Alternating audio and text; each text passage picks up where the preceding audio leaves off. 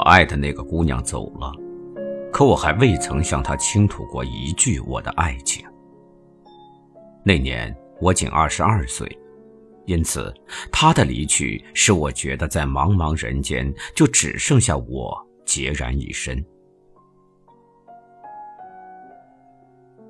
那时正好是八月底。在我所客居的那个俄罗斯小城市里，入暑征人，始终一丝风也没有。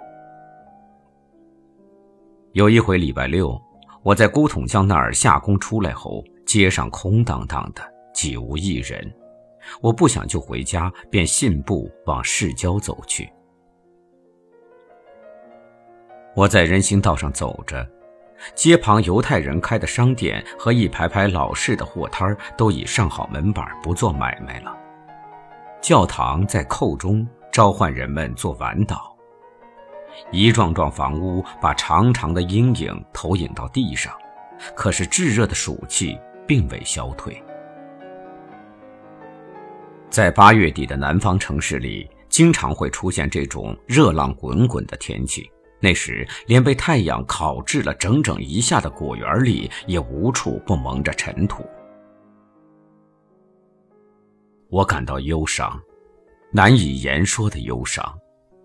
可是周遭的一切，不论是果园、草原、瓜地，甚至空气和强烈的阳光，却无不充满了幸福。在满是尘埃的广场上。有个美丽高大的霍霍尔女郎站在自来水龙头旁，她穿着一件雪白的绣花衬衫和一条紧紧箍住胯部的墨黑的直筒裙，赤脚穿一双打有铁钉的皮鞋。她可真像米洛斯的维纳斯。如果可以做这样的设想的话，维纳斯的脸被太阳晒黑了。双眸呈深褐色，露出一副愉悦的神情。前额开朗饱满，像这样的前额，大概只有霍霍尔女人和波兰女人才会有。木桶灌满水后，他用扁担挑到肩上，径直朝我走来。他的身姿健美匀称，尽管这担晃动着的水很沉，可他却微微摆动着身子，轻松自如地挑着。皮鞋妥妥有声地踏在木头的人行道上。我至今还记得我怎样彬彬有礼地站在一旁给他让路，怎样久久地目送着他的背影。而在那条由广场经过山脚通往波多尔低地区的街上，可以望到嫩绿色的大河谷、牧场、树木和在他们后面的金黄色沙滩。还可以望到远方，那温柔的南国的远方。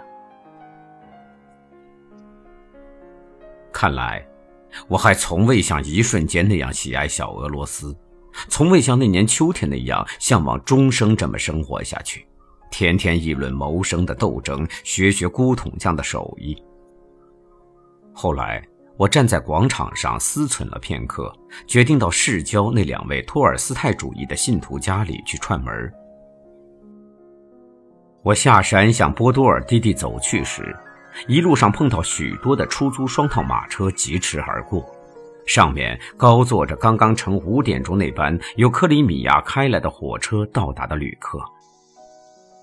一匹匹拉货的大马拖着满载箱子和货包的嘎嘎发响的大车，慢吞吞地朝山上驶去。化学商品、香草泉、薄席的气息，以及双套马车、尘土和游客，重又在我身上激起了某种锥心的忧伤和甜蜜的渴望，把我的心揪住了。我拐进两旁都是果园的窄小的胡同，在城郊走了很久。住在这一带郊区的爷们儿，全是工匠和小市民，在夏日的夜晚，他们天天都聚集到河谷里去做粗犷而奇妙的游乐，并用赞美诗的曲调齐声高唱忧郁动听的哥萨克歌子。可此刻，爷们儿都在忙着脱粒儿。我走到了淡蓝色和白色土坯房的尽头，这儿已经是春汛时的河水泛滥区，河谷就由这儿开始。只见此时各地的大卖场上都有连家在挥动，河谷里边一丝风也没有，热的就跟城里一样。于是我赶紧返身上山，那儿倒有开阔的台地。台地幽静、安宁、开阔。极目望去，到处都是密密麻麻的、高高戳起的金黄色麦茬在没有尽头的宽阔的道路上铺满厚厚的浮尘。使你走在上面时，觉得脚上仿佛穿着一双轻柔的丝绒鞋。周遭的一切，麦茬、道路和空气，无不在西沉的夕阳下灿灿生光。有个晒得黑黑的霍霍尔老人，脚蹬笨重的靴子，头戴羊皮帽，身穿颜色像黑麦面包的黑长袍，拄着根拐杖走了过去。那根拐杖在阳光下亮得好似玻璃棒，在麦茬地上成群的回响着白嘴鸭的翅膀也发出炫目的亮光，我不得不拉下晒得发烫的帽檐挡住这亮光和热浪。在很远很远的地方，几乎是在天边。隐约可以望到一辆大车和慢吞吞的拉着大车的两匹尖牛，以及瓜田里看瓜人的窝棚。置身在这片宁静辽阔的田野上，是多么惬意呀！但我魂牵梦萦的思念着的，却是河谷后面的南方，它离我而去的那个地方。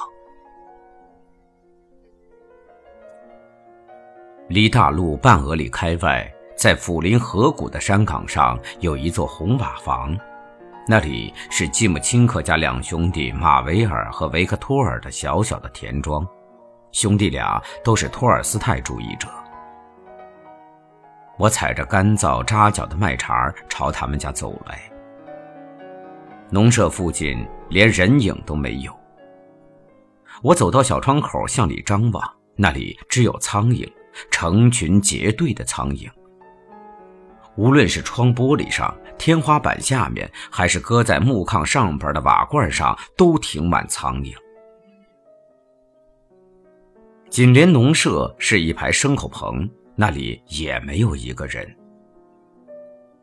田庄的门大开着，满院子牲畜粪，太阳正在把粪便晒干。您上哪儿去？突然，有个女人的声音喊住了我。我回过头去，只见在抚林河谷的陡壁附近，在瓜田的田埂上，坐着季姆钦科家的长媳奥尔加谢苗诺夫呢。他伸出手同我握了握，没有站起身来。我在他身旁坐了下来。啊，闷得犯愁了吧？我问道。然后默不作声地直视他的脸。他垂下眼睑，望着自己的光脚。他长得小巧玲珑，肤色黝黑，身上的衬衫挺脏，直筒裙也旧了。他的模样活像被大人派来的看守瓜田的小姑娘，不得不在烈阳下闷闷地度过长长的白昼。尤其是她的脸蛋儿。更像俄罗斯乡村中豆蔻年华的少女，但是，我怎么也看不惯她的衣着，看不惯她光着脚丫在牲畜粪和扎脚的麦茬地上走，我甚至都不好意思去看她的双脚。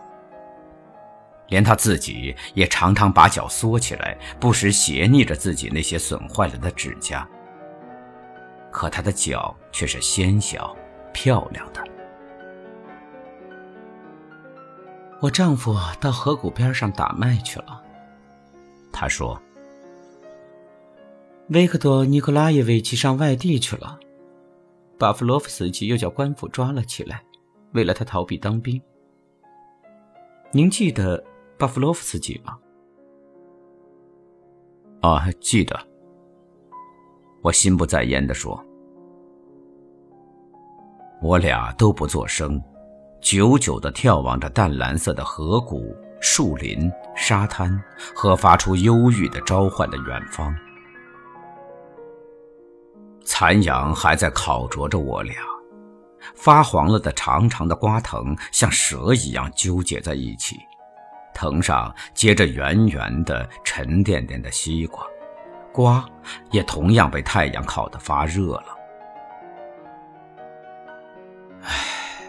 您干嘛不把心里话讲给我听呢？我开口讲道：“您何必要这样苦呢？”您是爱我的。他打了个寒噤，把脚缩了回去，闭上了眼睛，然后他把披到面颊上的头发吹开，露出一丝坚毅的微笑，说：“ 给我支烟。”我递给了他，他吸了两大口，呛得咳了起来，便把烟卷远远的掷掉，默默的沉思了一会儿。我打一大早就坐在这儿了，他说：“ 连河谷边上的鸡也赶来啄西瓜了。”我不懂，你凭什么以为这儿闷得叫人犯愁呢？我可挺喜欢这儿，非常喜欢。日落时，我走到了离这个田庄两俄里远的一处，也是抚林河谷的地方。坐了下来，摘掉了帽子。透过泪水，我遥望着远方，恍恍惚惚看到在很远的地方有一座座南国预热的城市，恍恍惚惚看到台地上的青色的黄昏和某个妇人的身姿。她和我所爱的那个姑娘已融合成为一个人。并且以她的神秘，以她那种少女般的忧郁，充实了那个姑娘。而这种忧郁，正是我在看瓜田的那个小巧的妇人的双眸中觉察到的。